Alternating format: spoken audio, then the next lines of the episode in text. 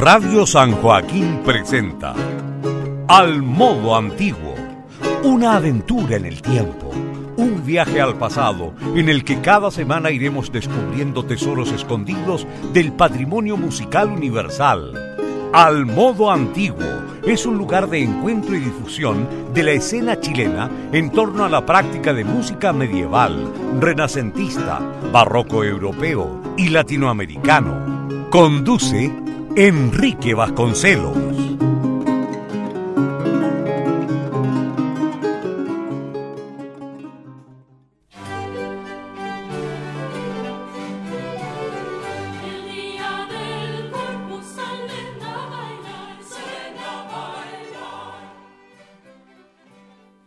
Muy buenas noches, bienvenidos a un nuevo capítulo de la sexta temporada del programa Al Modo Antiguo en Radio San Joaquín. Les saluda Enrique Vasconcelos. Saludamos a cada uno de los auditores que hasta ahora se conectan con Radio San Joaquín a través del 107.9 FM o bien lo hacen a través de la señal de internet www.radiosanjoaquín.cl. En esta temporada, al modo antiguo mantiene como principal objetivo difundir y visibilizar la escena chilena en torno a la práctica de música antigua y poner en acceso material discográfico y documentos sonoros grabados por músicos chilenos. Les invitamos a escuchar las temporadas pasadas de Al Modo Antiguo en la web de Radio San Joaquín. En el programa de esta semana comenzamos un nuevo ciclo de conversaciones, esta vez con agrupaciones de música antigua de la región de Valparaíso, con el objetivo de conocer y difundir sus proyectos y trabajos realizados. Conversaremos con sus directores y escucharemos parte de sus repertorios. A continuación, compartimos con cada uno de ustedes la conversación que sostuvimos con nuestros primeros invitados, el conjunto de madrigalistas de la Universidad de Playa Ancha, representado por su director, el maestro Alberto Teichelman Schutleton.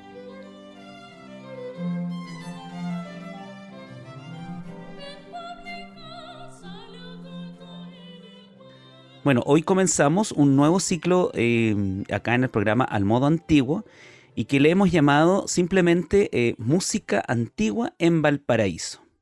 El objetivo de estas conversaciones que tendremos con distintos exponentes de la región de Valparaíso eh, es conocer y difundir el trabajo realizado por las agrupaciones de la región y que obviamente cultivan la música antigua.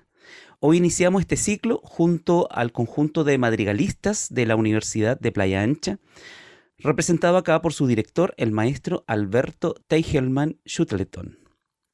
Espero haberlo dicho bien, don Alberto, y así le doy la bienvenida a este programa, ¿cierto? Bienvenido a nuestro ciclo de conjuntos, de agrupaciones eh, de la quinta región.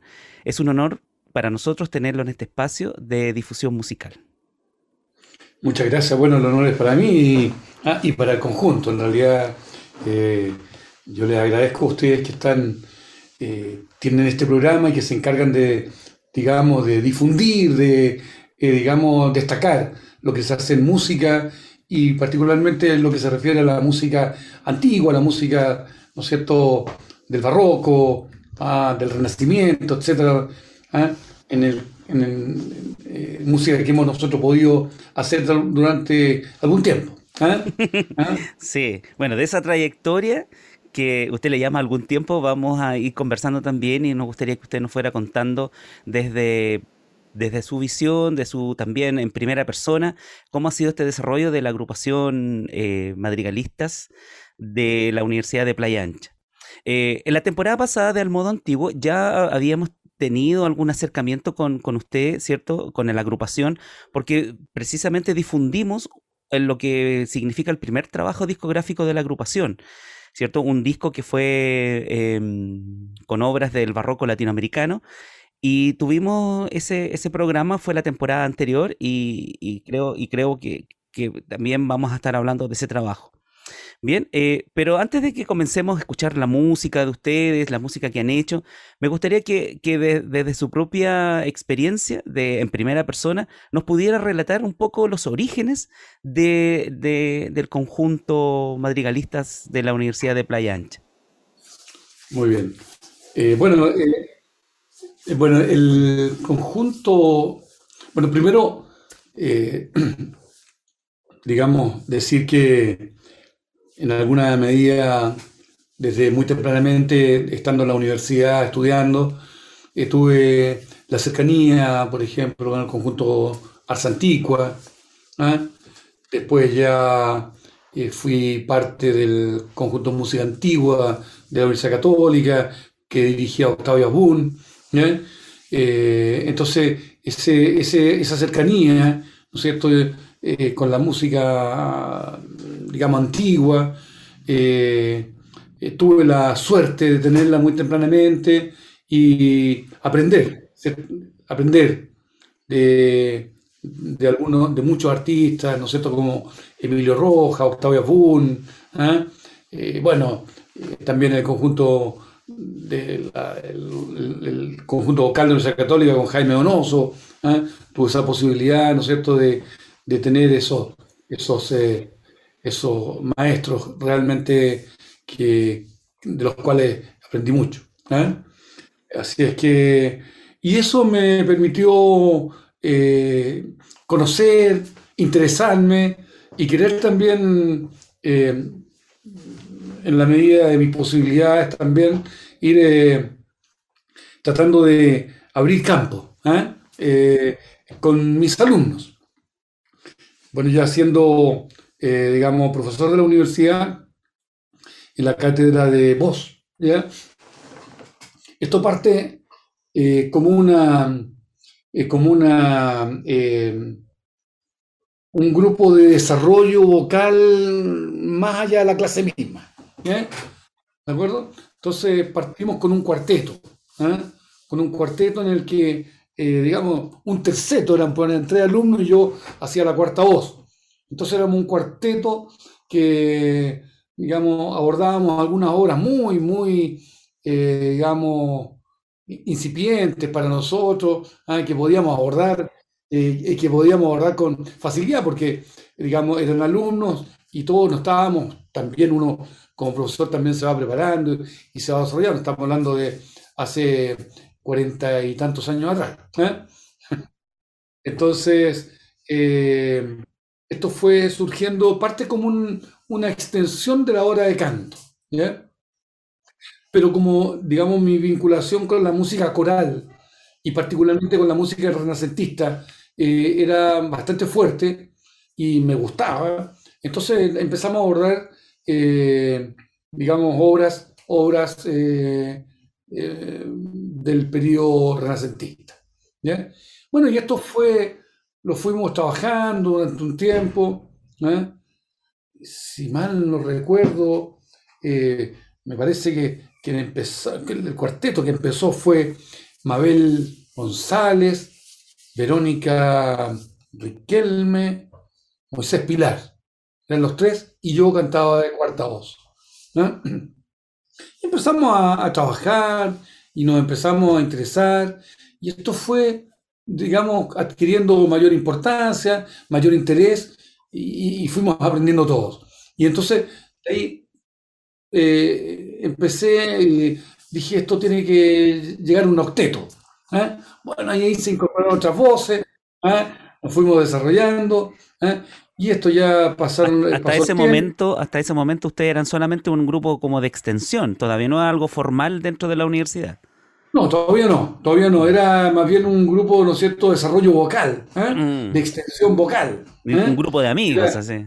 Era, claro, un grupo de, amigos, de estudiantes que querían eh, perfeccionarse un poco más en, la parte vocal, pero todavía no tenía la, la intención de, de, ser un conjunto, ¿no es cierto?, eh, así con todas las de la ley, digamos, más bien era un grupo de, desarrollo vocal en que tratábamos de, aprender, de los alumnos de buena voz y querían desarrollar su voz y aprovechamos esa instancia entonces para ir abordando un repertorio y yo lo aterrizaba ciertamente en ese tipo de música. ¿eh? Así, así, así partió, estamos hablando del año 85. ¿eh? 85. Mire. 84, 85, por ahí partió. ¿eh? ¿Y, cuándo ya se nombra como conjunto de madrigalistas de la Universidad de Playa Ancha? La verdad es que con bastante eh, eh, poco respeto, yo lo llamé inmediatamente como grupo madrigalista, ¿ah? por, tomarle un nombre, pero todavía no, no sé, por porque hacia eso apuntaba yo un poco, ¿no? Eh, éramos un poco tratando de, pensar en los grupos de madrigalistas, que eran grupos más bien reducidos, de un mayor perfeccionamiento vocal, ¿no es cierto? Mayor eh, desarrollo vocal también. ¿eh? Porque digamos, en ese entonces, cuando, cuando era un cuarteto, era uno por voz. Entonces, necesariamente, bueno, tampoco eran obras de Monteverde, sino más bien eran obras más, más pequeñas, ¿no es cierto?, con, un, con una eh, complejidad infinitamente menor. Pero fueron absolutamente importantes para nuestro desarrollo. Claro, por supuesto, por supuesto. Por supuesto, mire que, que bien, que interesante de que eso que parte como una especie de práctica em, musical, ¿cierto?, de un grupo de jóvenes, hasta el día de hoy permanece bajo su tutela, porque usted ha sido el, gestor y también ha sido un líder natural de la agrupación, y cierto, y lo ha sostenido en el tiempo. Entonces, que, no, no, queda más que, sentirnos un poco así motivados por su ejemplo de poder mantener desde el año 85 a la fecha una de las agrupaciones más importantes de la región y también de, por qué no decirlo, del país, ¿cierto? Em, bueno, ¿Qué le parece, don Alberto, si escuchamos una primera obra? Eh, cabe destacar que lo que escucharemos hoy, gran parte de lo que escucharemos hoy pertenece a un concierto que el grupo, mm, que el conjunto de madrigalistas eh, hace en el año pasado, me parece, sí, el año pasado, un concierto que se llama Ecos del Barroco Latinoamericano y que, cuya característica es que fue grabado todo virtualmente. Es decir, no, nunca se vieron las caras, nunca se juntaron, sino que más bien eh, este, estos sistemas que, se, ha ocupado la pandemia para que los músicos puedan seguir ejerciendo su oficio, ¿cierto? Y puedan seguir cantando, tocando, que cada uno graba en su casa y después envían el material y una persona encargada hace, hace de editor y, también un poco le da el sonido que finalmente tiene el trabajo. Entonces, eh, gran parte de lo que escucharemos hoy es bajo este formato. Y lo primero que vamos a escuchar es una obra que se llama Santa María de Hernando Franco, que también está presente en el primer disco que ustedes grabaron, pero esta es una versión completamente virtual grabada por el conjunto.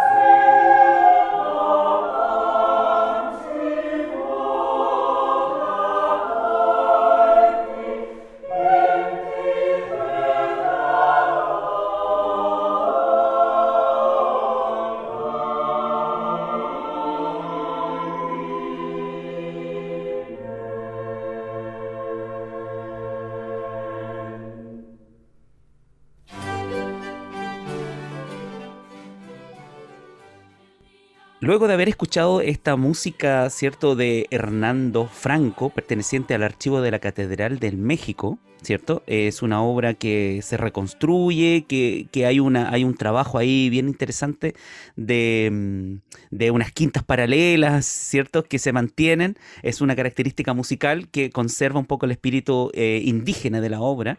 Así es que em, eh, esa obra se llamaba Santa María. Don Alberto, eh, Valparaíso ha visto nacer a muchos conjuntos de música antigua, eh, ¿cierto? Usted ya nombraba la Ars Antigua, también eh, podemos recordar al Memoria de América, Ensamble Alteboche, eh, la orquesta que dirige, que ha dirigido tanto, ¿cierto? Hugo Pirovich, es decir, ha habido, hay un movimiento interesante durante estos años en la región eh, ¿Existe algún tipo de identidad regional al respecto? Es decir, ¿se puede hablar de un circuito local de música antigua en Valparaíso? ¿O eso todavía falta? Eh, ¿Usted se siente parte de un, de un grupo, de un colectivo de agrupaciones de música antigua en Valparaíso? ¿O todavía eso no? Cuénteme, ¿cómo es su visión al respecto? Yo creo que eh, lamentablemente eso no, no, no está. Yo creo que no, no había un colectivo, yo creo que han sido empresas, por decirlo de alguna manera así, eh, eh, digamos, eh, e intereses aislados.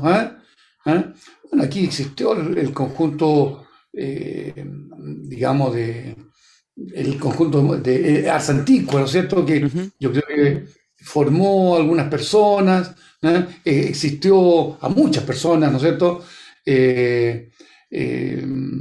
Existió el conjunto, el, conjunto musical antiguo de la Universidad Católica, en antes mencionaba a Octavio Boone, y los otros conjuntos también, pero que tú has señalado, que, han, tenido ciertamente una trayectoria, que han tenido excelentes integrantes, han dejado una huella, pero eh, digamos en un colectivo en donde nos hubiéramos interesados todos por, eh, por eh, juntarnos y poder hacer propuestas, incluso hacer, incluso encuentro entre nosotros en algún momento, yo creo que ha sido bastante, ha existido bastante eh, egoísmo, eh, podríamos decir eh, un poco, puesto que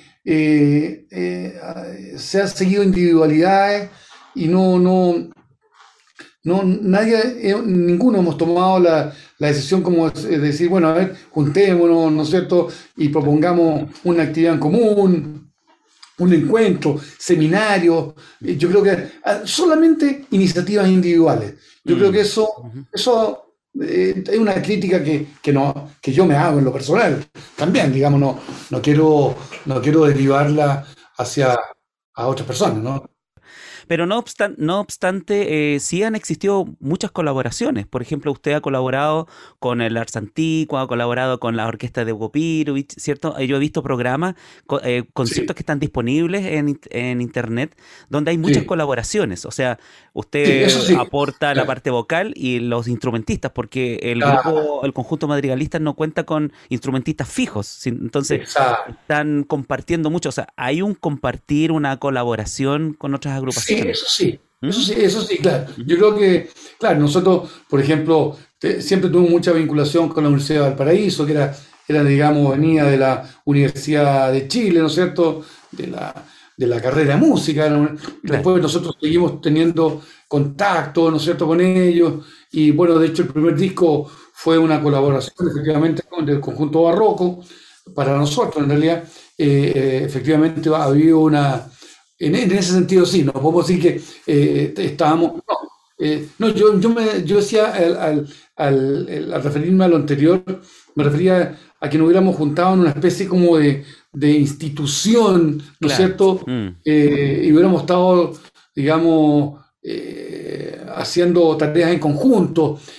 Nos uníamos efectivamente para conciertos o para actividades muy puntuales, pero pero creo que, creo que podríamos haber sacado mucho más partido, y todavía se puede sacar mucho más partido sí, por supuesto.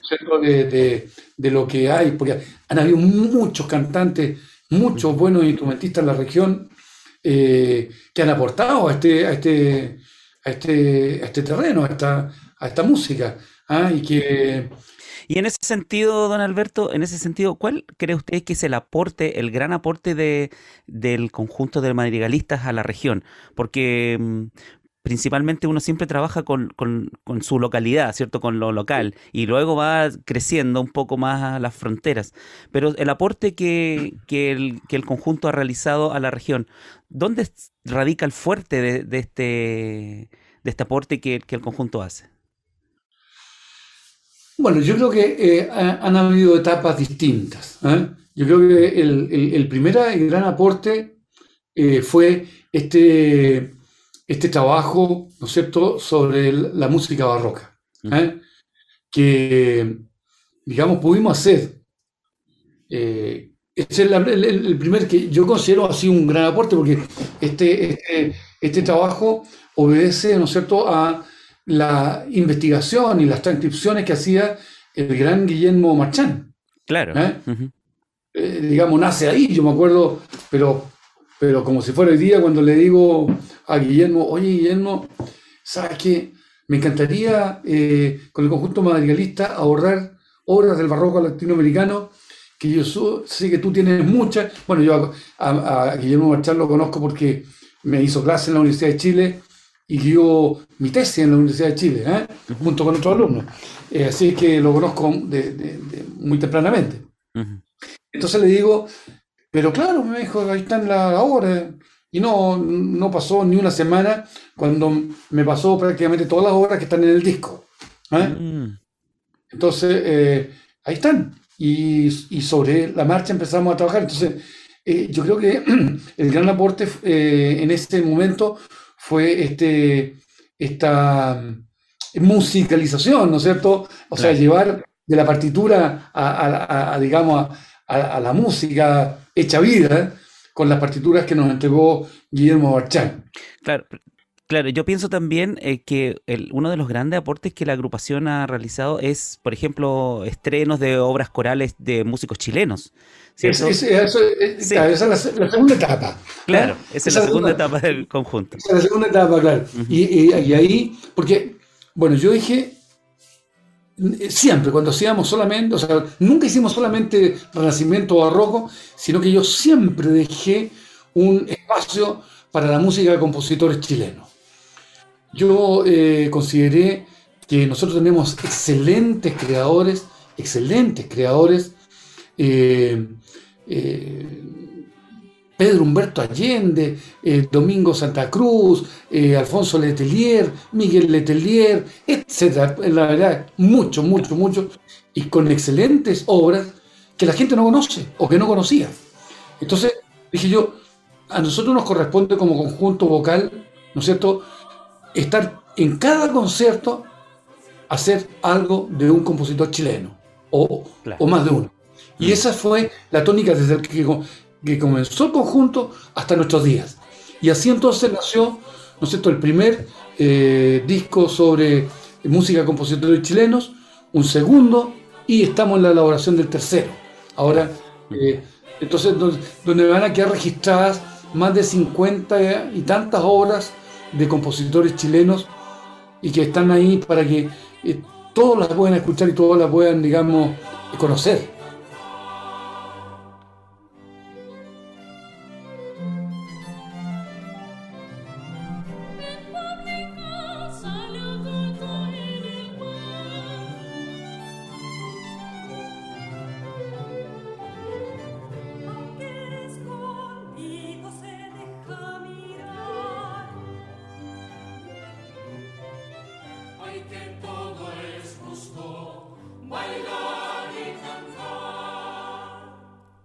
Si desea escuchar más música antigua interpretada por músicos chilenos, les invitamos a escuchar las anteriores temporadas del programa. Para ello, deben visitar www.radiosanjoaquín.cl y si buscan al modo antiguo en Spotify, encontrarán algunos episodios de selección.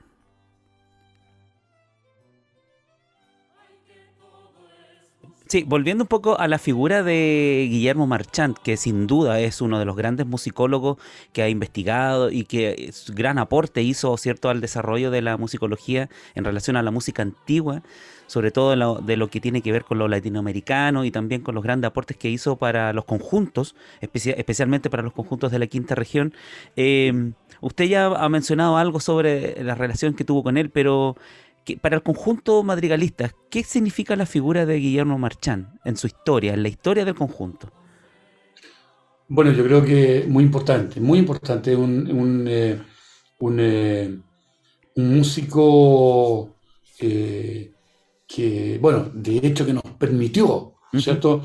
Permitió, porque, bueno, yo tenía, había sido exalumno de él, y bueno, y él así, ¿no es cierto?, sin todavía conocer en propiedad nuestro trabajo, ahí está el repertorio, ahí está. Entonces, para esa generación, particularmente para esa generación, la figura de Guillermo Marchán es francamente un, un, eh, eh, un ícono, ¿no es cierto?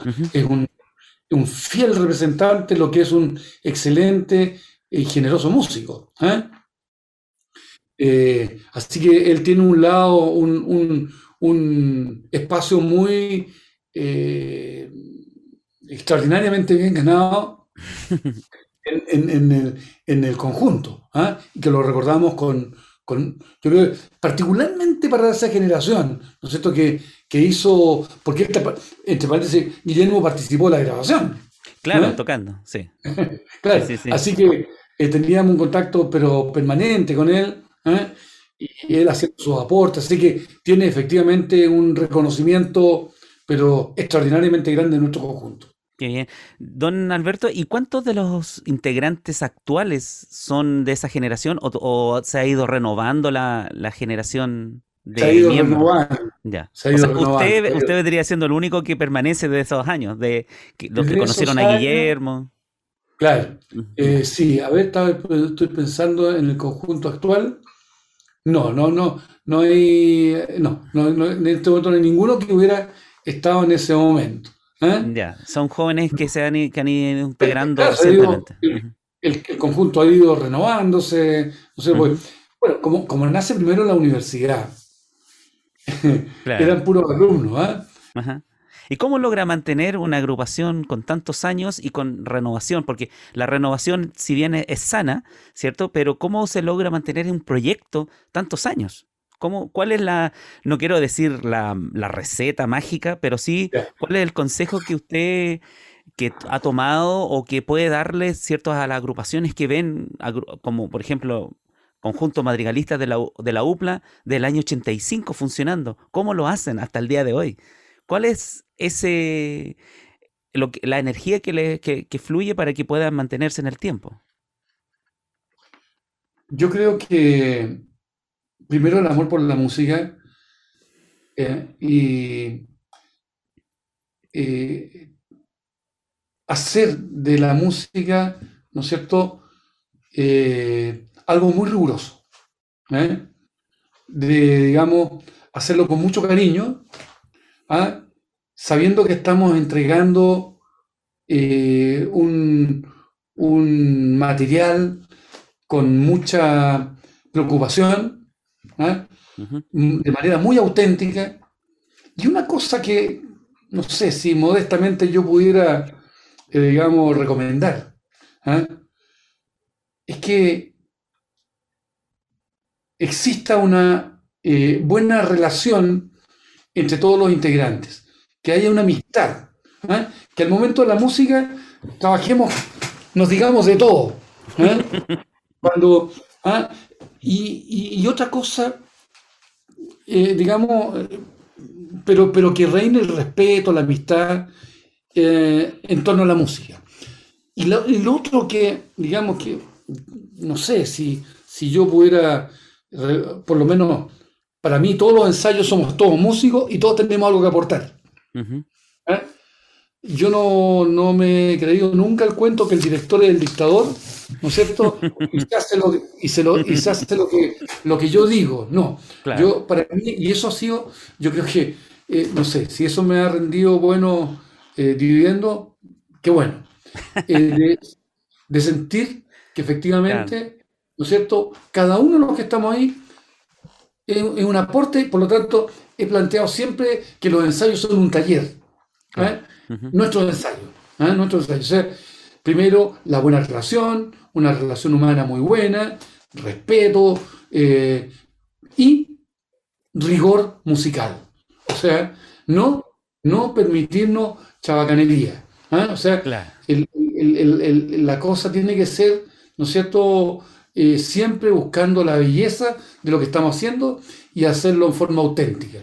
Eso yo creo que ese, si fuera una, eh, modestamente una recomendación, lo haría. Muchas veces los directores pensamos, o piensan, yo afortunadamente no, pero que eh, el director soy yo, y yo hago todo. Ah, no, entonces, eso termina muchas veces por. En eh, digamos, Claro, y opacar a la gente.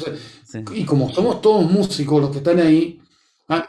aun cuando no sean profesionalmente músicos, pues si están ahí es porque cantan, porque tienen algo que es musicalmente. Entonces, eh, eh, es un la base, La base entonces está el respeto y la tolerancia y sobre todo el amor por la música.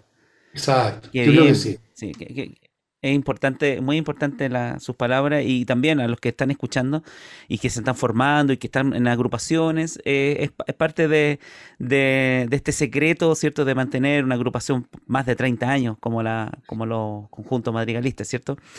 Eh, ¿Qué le parece si escuchamos otra de las obras que ustedes han grabado de esta manera así virtual, de este, este sonido virtual, ¿cierto? Que, que no se ven los músicos, cantan cada uno por, por su lado y después... ¿cierto? Eh, con la magia de la tecnología los logran juntar. Vamos a escuchar una de las eh, obras, ¿cierto? Que se dice que es una de las obras más antiguas conocidas, ¿cierto? Acá del barroco latinoamericano, pertenece o se le atribuye a un tal Juan Pérez Bocanegra y nos estamos ah. refiriendo, ¿cierto? Al famoso conocido Anak Pachap. Así es.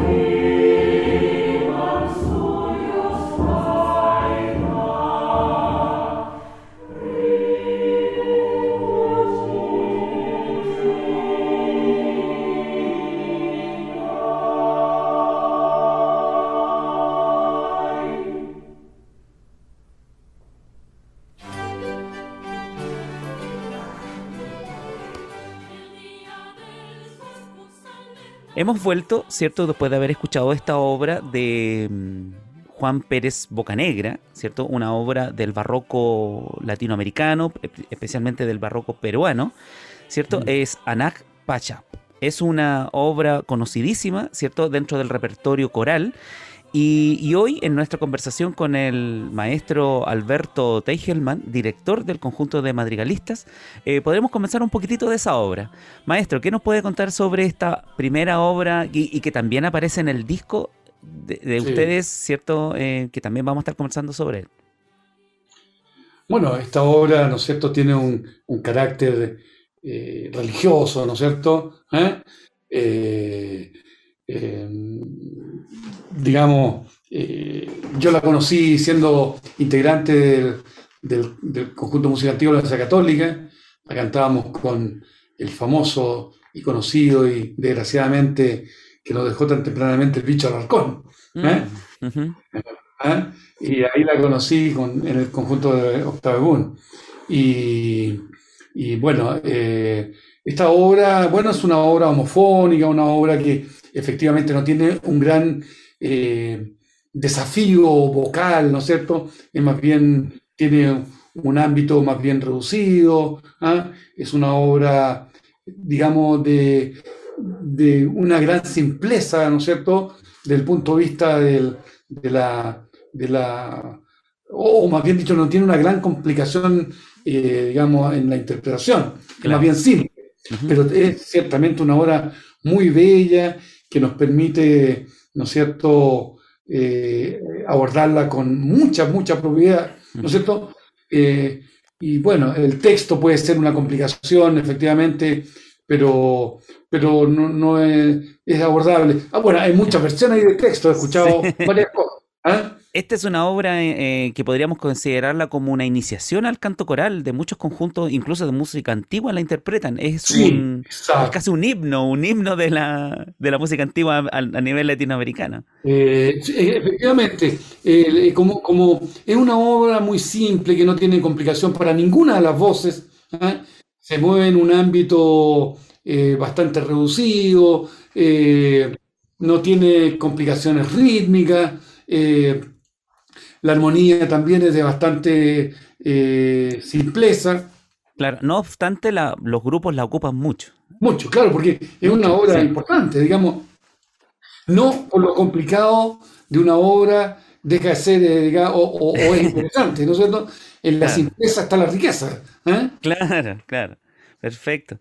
Eh, el disco Música Virreinal del conjunto de madrigalistas de la Universidad de Playa Ancha fue grabado en vivo en la iglesia anglicana de San Pablo, ubicada, ¿cierto?, allá en el Cerro Concepción de Valparaíso. Exactamente. Eso fue grabado en diciembre del año 95. Corresponde Exacto. al primer trabajo discográfico del conjunto.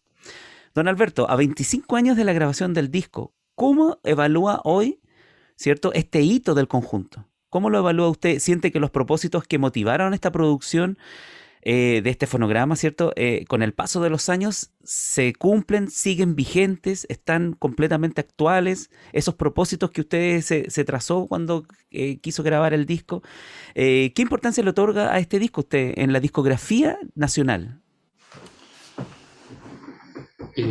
bueno, yo yo le otorgo una importancia y una vigencia eh, absolutamente grande. ¿eh? Uh -huh. eh, la verdad es que fue hecho. A ver, esto, cuando estamos hablando de, de este disco, estamos hablando de un disco que fue abordado por alumnos de la carrera de música, uh -huh. no eran cantantes profesionales, que lo trabajamos aproximadamente un año y medio. ¿ya?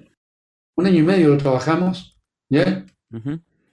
Y que en realidad eh, fue abordado, pero con tal seriedad, con tal seriedad de, de, de estos alumnos que, que, eran alumnos de la carrera de música, no, no, no, no, no, no, no, no eh, que tenían ganas de desarrollarse vocalmente, que le, les llamó la atención el repertorio y que se comprometieron a toda prueba con este, claro. con este disco. ¿eh? Eh, se hizo, ¿no es cierto?, sin ningún mayor objetivo, ¿no es cierto?, que el hacer música en serio. Hmm. ¿Eh? No, no, no, teníamos otro, hacer música en serio y poner, ¿no es cierto?, la música del barroco latinoamericano como, una, como un objetivo, ¿no es cierto?, de, de, difu de difusión. ¿eh? Mm. Y la verdad, la verdad es que este disco ha tenido un reconocimiento muy, muy importante, muy importante. ¿eh? Está en la memoria de la cultura chilena. ¿eh? Claro. Está, material, material oficial del Ministerio de Educación. Está, está sugerido como un, una obra de audición por el Ministerio de Educación. Uh -huh. Está en la biblioteca de la Universidad Pontificia Universidad Católica. ¿no?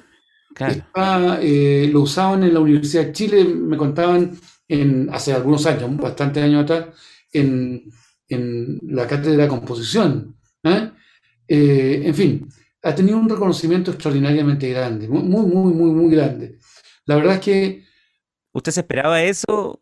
¿Se esperaba ese resultado? Jamás, jamás. No, nunca lo esperé, ni fue mi objetivo. Mi objetivo fue hacer música con gusto, ¿eh? disfrutarla. Y bien hecha. Bien hecha. ¿eh? eh, ese fue, era mi objetivo, en realidad ningún otro. ¿eh? Y la verdad es que ha tenido muy, muy un gran reconocimiento. ¿Y no hay planes a futuro de volver a grabar un disco de música colonial o música está, barroca latinoamericana? Está está en nuestros proyectos abordar nuevamente eh, repertorio latinoamericano, barroco latinoamericano. ¿eh? Yeah. los alumnos, eh, o sea, los integrantes en este momento me dicen, dejemos un poquitito ya la música de compositores chilenos, ¿no sé todo, ah, y volvamos al pasado. Volvamos al pasado, sí. así que vamos a tener que, eh, bueno, primero tenemos tengo un compromiso. Yo la verdad es que soy fanático de la música de Schütz, Heinrich Schütz, me gusta mucho. Nosotros hemos hecho alguna cosa de él y la verdad es que ahí, ahí estoy, ¿no es cierto?, seleccionando repertorio para hacer una, una obra de Schütz ¿eh? como para ser un veranito San Juan. Eso. luego retomar música que ya tengo también seleccionada, música del barroco latinoamericano. ¿eh? Mire, qué bien, qué bien. Vamos a estar ahí expectantes a ese material que, que pueden estar preparando. ¿Qué le parece, don Alberto, si escuchamos una de las obras de ese disco? ¿Cierto? Esta es la única obra que vamos a escuchar que interpreta el conjunto de madrigalistas de la Universidad de Playa Ancha que no fue grabada en la virtualidad, sino que fue grabada en este material, ¿cierto? que ya tiene 25 años y que vamos a escuchar acá. Se llama Las estrellas se ríen de Juan Gutiérrez de Padilla.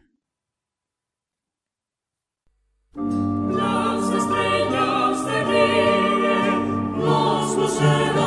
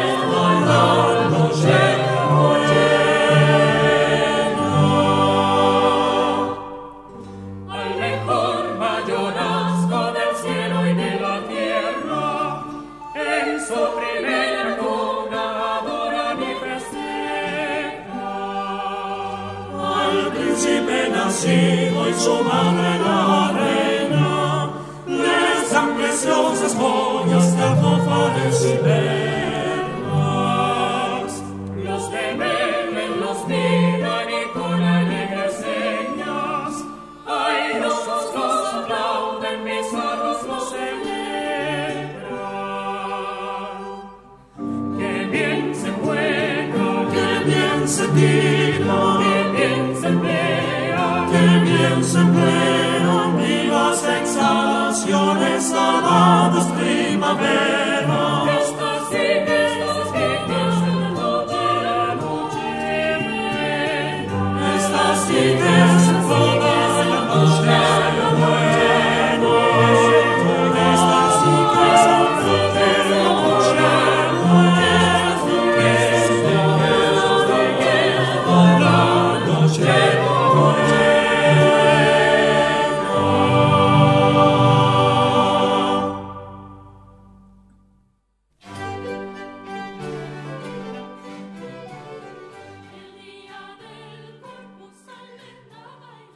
Bueno, hemos vuelto después de escuchar este villancico, ¿cierto? Las estrellas se ríen de Juan Gutiérrez de Padilla, ¿cierto? Esto es de la Catedral de Puebla en México. Exacto. Estamos conversando con don Alberto Teichelman, director del conjunto de madrigalistas, sobre su trayectoria, sobre sus em, proyectos, ¿cierto? sus reflexiones en torno a la música, etcétera que a mí me gustaría mucho decir algo que pasó después de la grabación del conjunto. Ah, perfecto. disco. Resulta que, bueno, nosotros estuvimos trabajando más de un año, bueno, en, general, un año y medio en, esta, en estas obras específicamente, antes de grabarla. Bueno, siempre, en realidad, eh, eh, pasa que eh, estos periodos de, de, gran, trabajo, bueno, la gente se siente un poco estresada, Finalmente ese disco lo grabamos en dos días. ¿eh? En dos días. Lo grabamos Fue en, vivo, completamente en vivo. Absolutamente, claro. Absolutamente. Lo grabamos en, la, iglesia anglicana. Eh, y lo, me acuerdo que lo grabamos un, 8 y un 9 de, diciembre. ¿eh? Bueno, entonces la verdad es que, bueno, después viene todo el trabajo de, de edición, de, y ya cuando está el disco, el disco entero, los integrantes, muchos integrantes del conjunto, oye, por favor, guarden ese disco. No, está horrible, en fin. A nadie dice, no, esto quedó horrible, en fin. ¿eh? Bueno, fue tanto que en realidad, bueno, yo le decía, pero por favor, mire, yo objetivamente le digo, uno, claro, uno nunca queda conforme con una grabación, nunca, ¿eh? ¿no es cierto? Yo le decía, mira, sí, pueden haber detalles, o hay muchos detalles, pero en realidad yo no lo encuentro al nivel que ustedes lo dicen.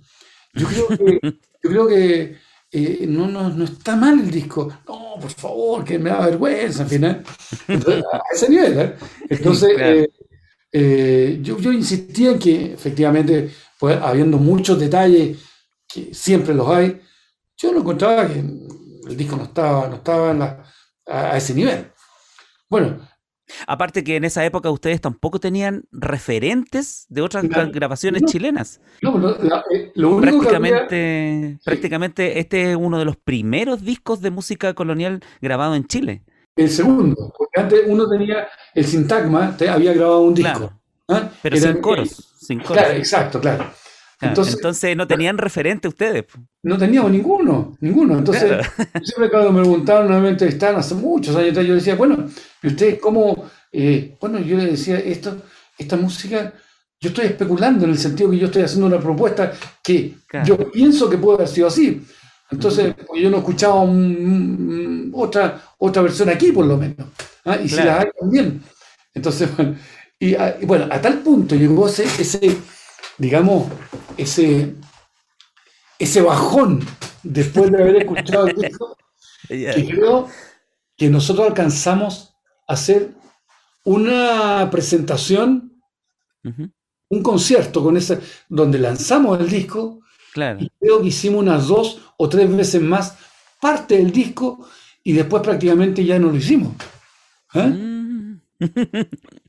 Mira, ¿Eh? fue como un, quizás que el que pasó ahí, pero. Claro, y después seguimos, seguimos con nuestro repertorio, bueno, también después mucha gente también, porque, bueno, a medida que, en la medida que van saliendo a la universidad, se van retirando, algunos no pueden seguir.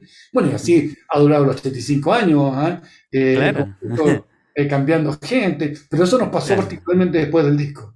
Mire, qué, qué, entretenido y qué interesante la, estas cosas que uno no conoce, porque uno...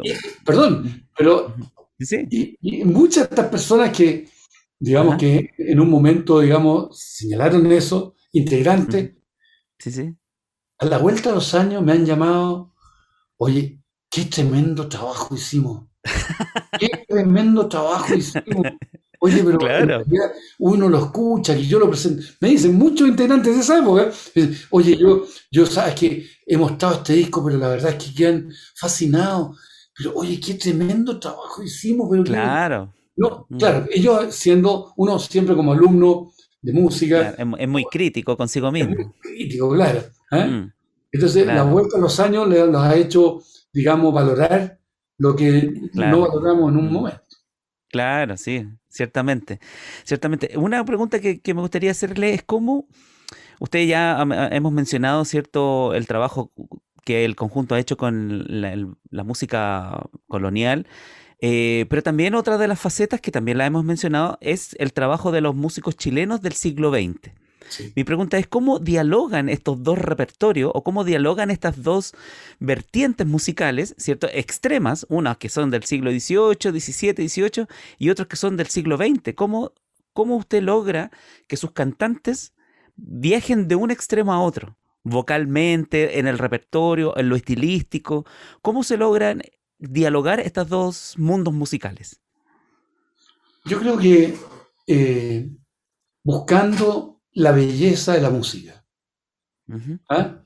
En cada momento, en cada eh, momento de la historia, ¿no es cierto? Hay, hay un sello, hay una característica que es necesario eh, encontrar. ¿ah? En el arte, ¿no es cierto? Y tiene que ver con la belleza. Yo creo que en la medida en que uno... Pues, a mí me ha pasado, por ejemplo, que con la música eh, de compositores chilenos, incluso en cosas que estamos haciendo ahora, unas obras de Miguel Letelier, empezamos a sacarla que se encuentra un poco árida y ya con el estudio la vamos interpretando Oye, qué maravillosa esta obra. ¿eh? Y, los mismos que al principio, con cierto prurito, ¿no es cierto?, eh, no, no, no, no, no quieren abordarla. Entonces, al tiempo que ya empiezan a, digamos, hacerlas para, para uno, entonces se dan cuenta de la belleza de esa obra y de, de todo lo que entrega esa obra. Y así entonces hay obras del barroco latinoamericano, del barroco europeo, ¿no es cierto? Y obras de compositores chilenos actuales o, del pasado, ¿no es cierto? Y tiene que ver con eso. Yo creo que en la medida en que uno busca la belleza de la interpretación, de las líneas, de la música, entonces la línea conductora no, no se corta. No se mm. corta. ¿eh? Yo creo que eh, eh, buscando... El mismo principio, el mismo principio que une las épocas, la belleza. Claro, yo me acuerdo que hace muchos años, si, no, si, mal no recuerdo, a un, a un, a un director que me parece era Carl Maria Giulini, le preguntaban, pero ¿cuál es el compositor con el cual usted más se identifica? Y decía una cosa que a mí me, me encantó, con el que estoy interpretando en ese momento. Claro con el que estoy interpretando en ese momento. O sea, no puede haber más importante que aquel que estoy haciendo en ese momento, y el más significativo, el más trascendente. ¿eh? Claro. Eh, eh, o sea, efectivamente, uno, yo, yo escucho, por ejemplo, obras del, del disco, me, me, me, me, causan una excelente, me remueven. Don Alberto, ¿se graba poco a música chilena del siglo XX, del siglo XXI?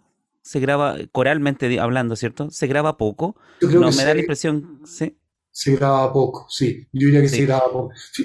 Eh, yo no sé, pero afortunadamente estos últimos años he venido escuchando más eh, en materia coral, más, más obras eh, interpretadas por coro de música de compositores chilenos.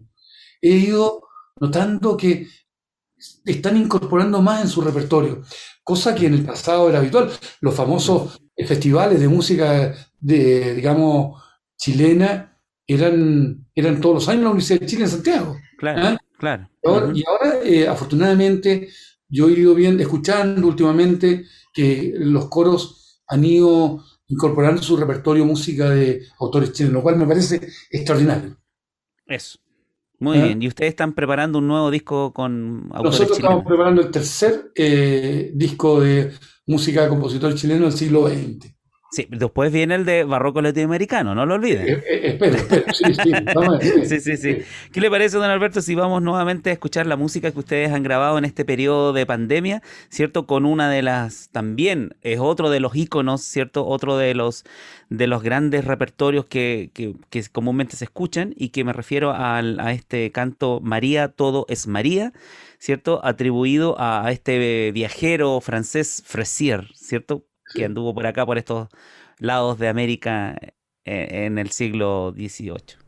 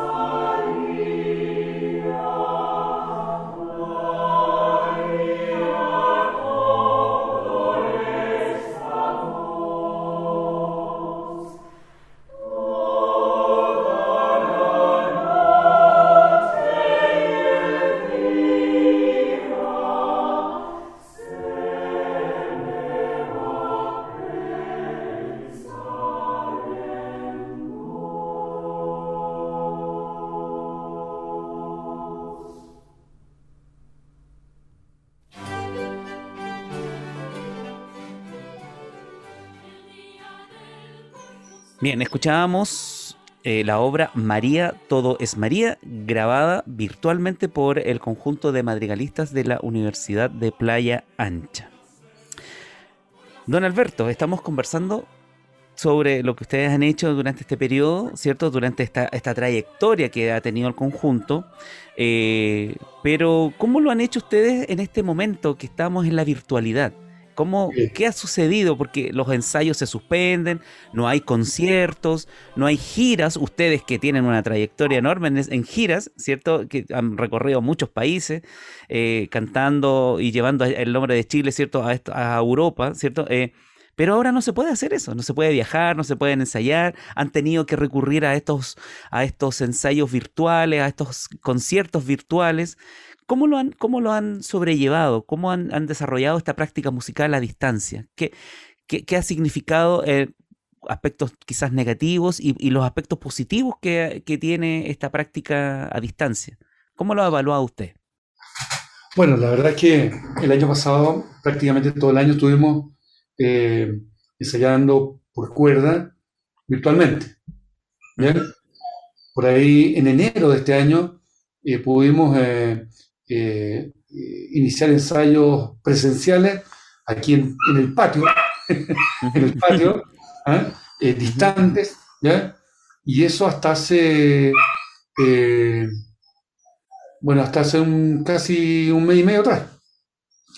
Pero eh, todo el año pasado fue virtual y todos esos, eh, conciertos que gracias también a la intervención de, por ejemplo, de dos integrantes, que es, eh, bueno, Andrea Granado, que se encargaba, ¿no es cierto?, de, de, toda la parte de edición, ¿ah? mm. y otro integrante del conjunto que hacían toda la parte de ensamblar todo lo que nosotros grabábamos eh, virtualmente.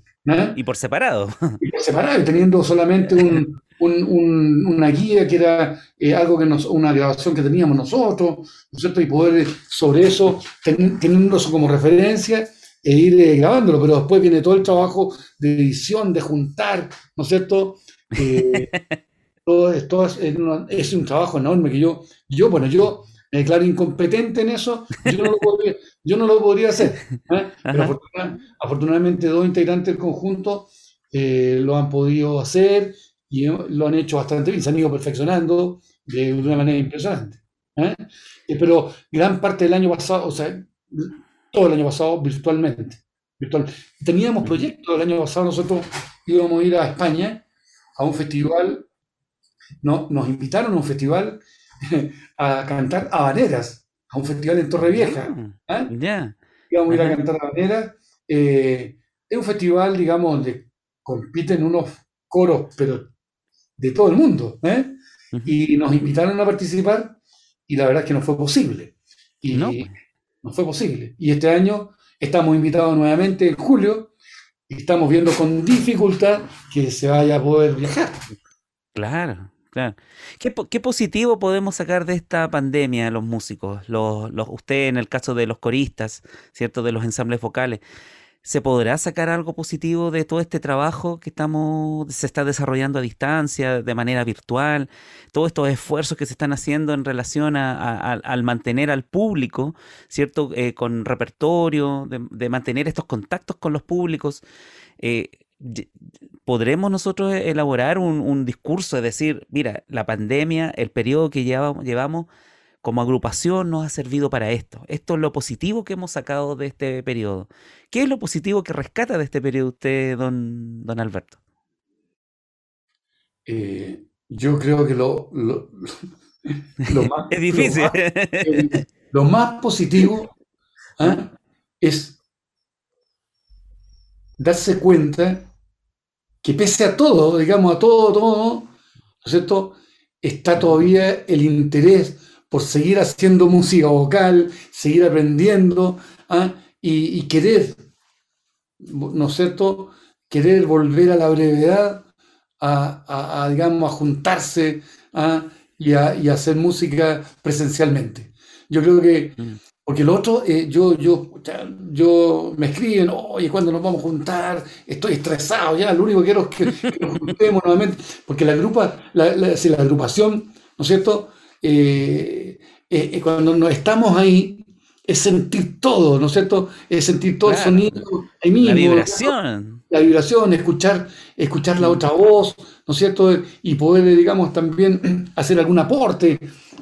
Y o sea, yo creo que lo, más positivo es, todavía mantener las ganas de seguir cantando y de seguir aportando.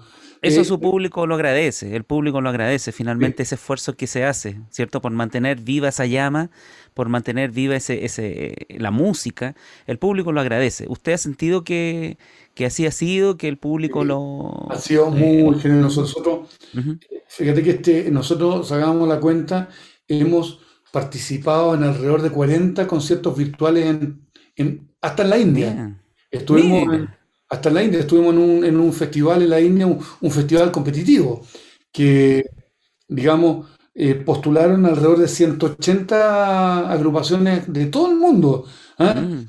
y quedamos 40, entre ellos quedamos nosotros, y eso fue en la India, nos mandaron un certificado, en fin, donde de participación, ¿ah? ganó un conjunto ruso, pero maravilloso. ¿eh? Maravilloso. Y bueno, así, digamos, hemos participado en Colombia, en Brasil, en España, eh, durante todo este año. Más de 40 Las giras han sido virtuales. Giras virtuales. Sí, absolutamente, claro. Giras virtuales, mire qué interesante. Eh, don Alberto, vamos a escuchar la última música del programa, ¿cierto? Lamentablemente todo llega a su final. Vamos a escuchar la última obra y me gustaría que usted la nos pudiera hablar algo sobre esta obra porque tiene un, dialecto que es raro, que es probable que lo pronuncie muy mal, eh, Diosiclato, algo así. Diositlazo Natsine. Eso, cuéntenos, ¿de qué se trata? Esta es una obra de la Catedral de México. Claro, también una obra, ¿no es cierto?, de carácter religioso. Yo no tengo la traducción en este momento, no, no estaba preparado, pero también una obra de carácter religioso. También tiene un, eh, básicamente un, eh, es una obra, de, digamos, simple, no es una gran, de gran complejidad, ¿no es cierto? Lo, complicado, el, el, el, idioma, el, texto, que no es fácil de, decirlo. Ahí tuvo un trabajo enorme para poder eh, aproximarse más, más o menos a lo que puede ser, digamos, porque tampoco tenemos la referencia. Entonces, claro. digamos, más o menos yo me acuerdo de cómo nosotros la, hacíamos y que Guillermo Marchán nos explicaba más o menos cómo era, ¿no es cierto? Y bueno, yo esta transmisión la he podido hacer a los, a los eh, integrantes actuales. ¿eh? Claro. Pero es una obra más, muy, muy, muy, simple también, pero de una gran riqueza armónica también. ¿eh? Escuchemos entonces de Hernando Franco este Diositlaco Natsine. Diositlazo. Eso.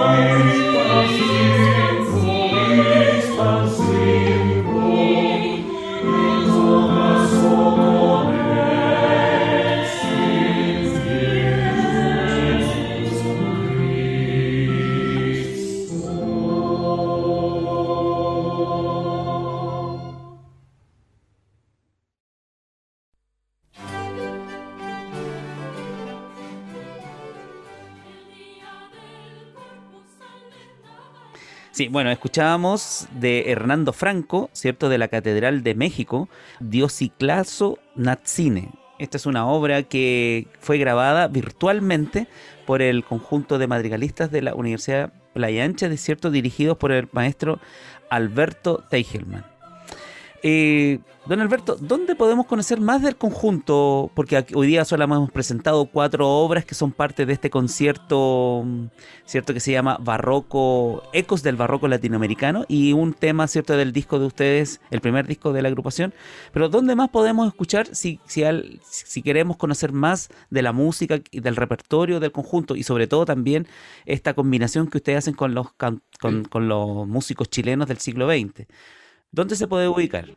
Nosotros tenemos subido, creo que el 70% de nuestra música está en YouTube.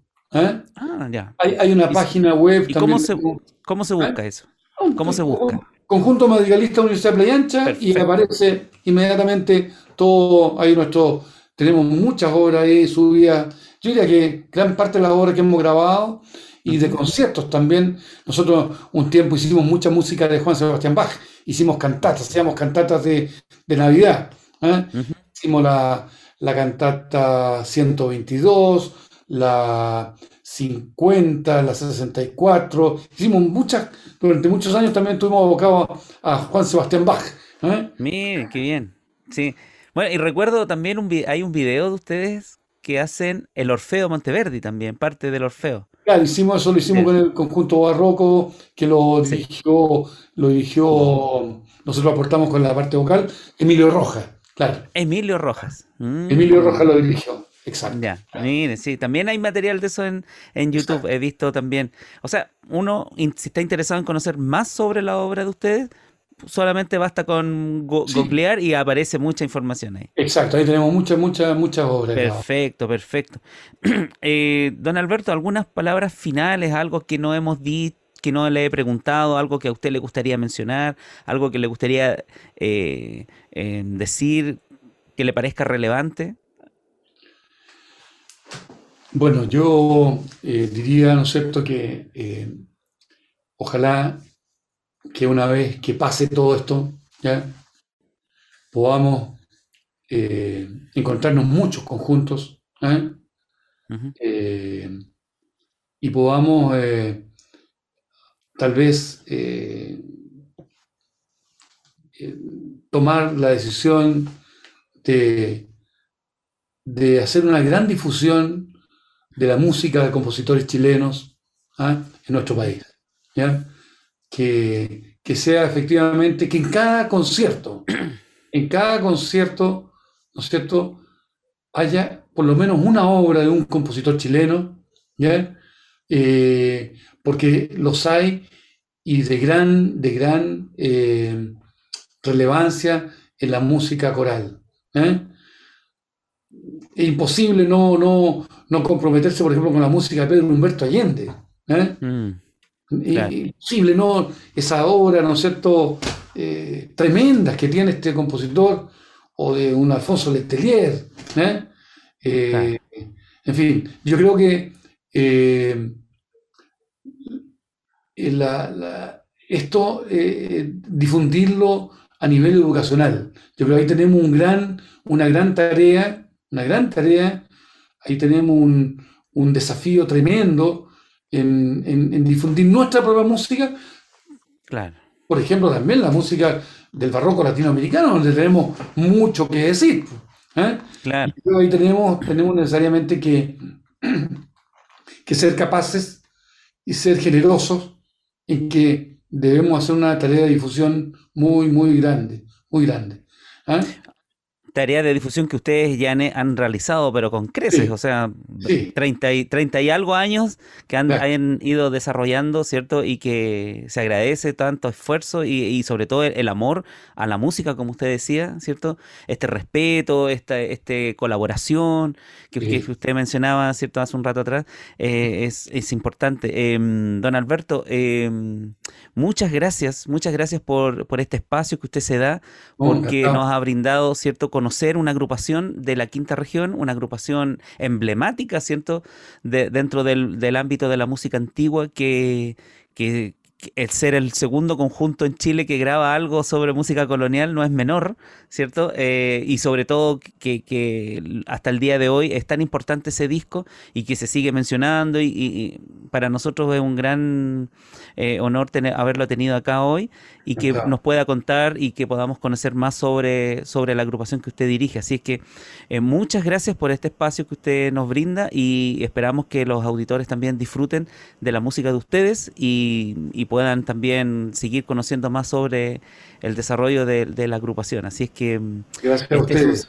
Sí, este es un ciclo que nosotros estamos comenzando con agrupaciones precisamente de la quinta región, ¿cierto? Con cuatro agrupaciones de, Valparaíso. Y, es uno de nuestros compromisos, así como usted nos pedía un, compromiso de, de poder difundir más músicos chilenos, nuestro compromiso es descentralizar Santiago. Es decir, Santiago no es Chile.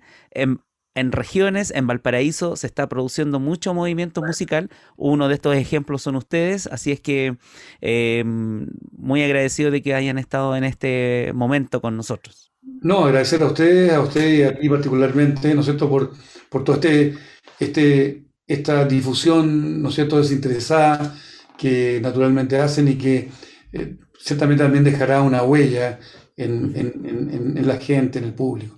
Así que gracias y encantado y al servicio de ustedes cuando lo requieran. Si en algo puedo ayudar, encantado. Bien, muy buenas tardes, don Alberto. Muchas gracias.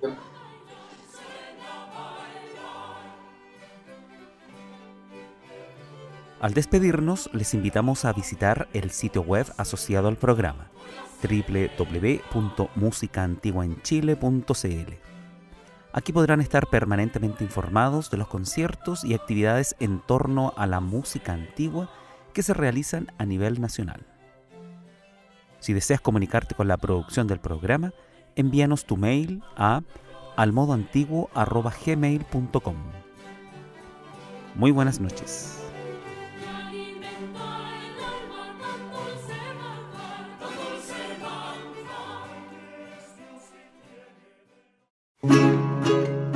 Esta aventura en el tiempo termina aquí, pero la invitación queda para reencontrarnos al modo antiguo, junto a Enrique Vasconcelos.